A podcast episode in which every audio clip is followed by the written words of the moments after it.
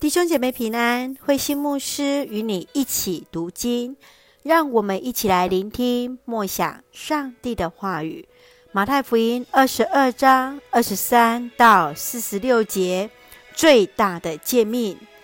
马太福音二十二章从二十三到三十三节，是一群不相信复活的撒都该人，他们来问耶稣关于一个寡妇。若要为丈夫留后代，前后嫁给了丈夫多位弟弟，到了复活的那一日，要算为何人的之妻子啊？耶稣说，在死人复活的时候，都要与天使一样，不娶也不嫁。从三十四到四十节，耶稣说到了最大的诫命，就是要全心、全情、全意。爱主你的上帝，以及要爱邻人，像爱自己一样。最后，在四十一到四十六节，法利赛人来质疑耶稣的身份，耶稣反倒以反问的方式来论述，基督正是大卫口里所称的那位主啊！让我们一起来看这段经文与默想，请我们一起来看。马太福音二十二章第四十节，摩西全部的法律和先知的教训，都是以这两条诫命为根据的。耶稣说出生活当中最重要的两个层面，就是全心爱上帝，爱邻人像爱自己。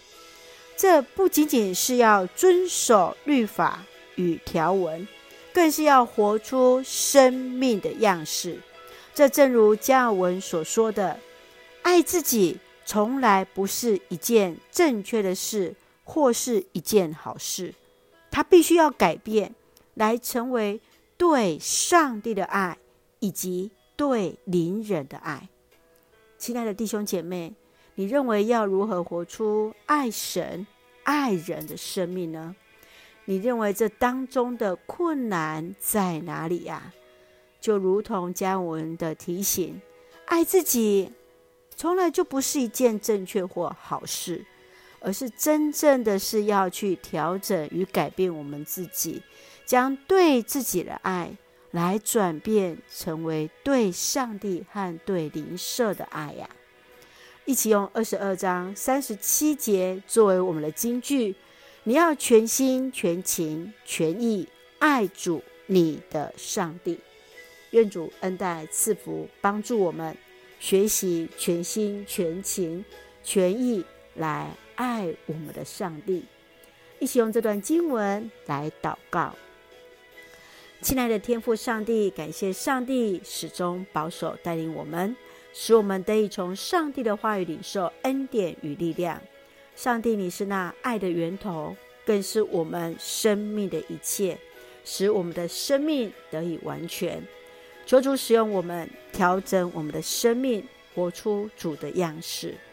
感谢主赐福教会弟兄姐妹与家人身心灵健壮，恩待我们所爱的国家台湾有主的掌权，使用我们做上帝恩典的出口。感谢祷告是奉靠主耶稣的圣名求，阿门。弟兄姐妹，愿上帝的平安与你同在，一起学习那最大的诫命，爱神爱人。大家平安。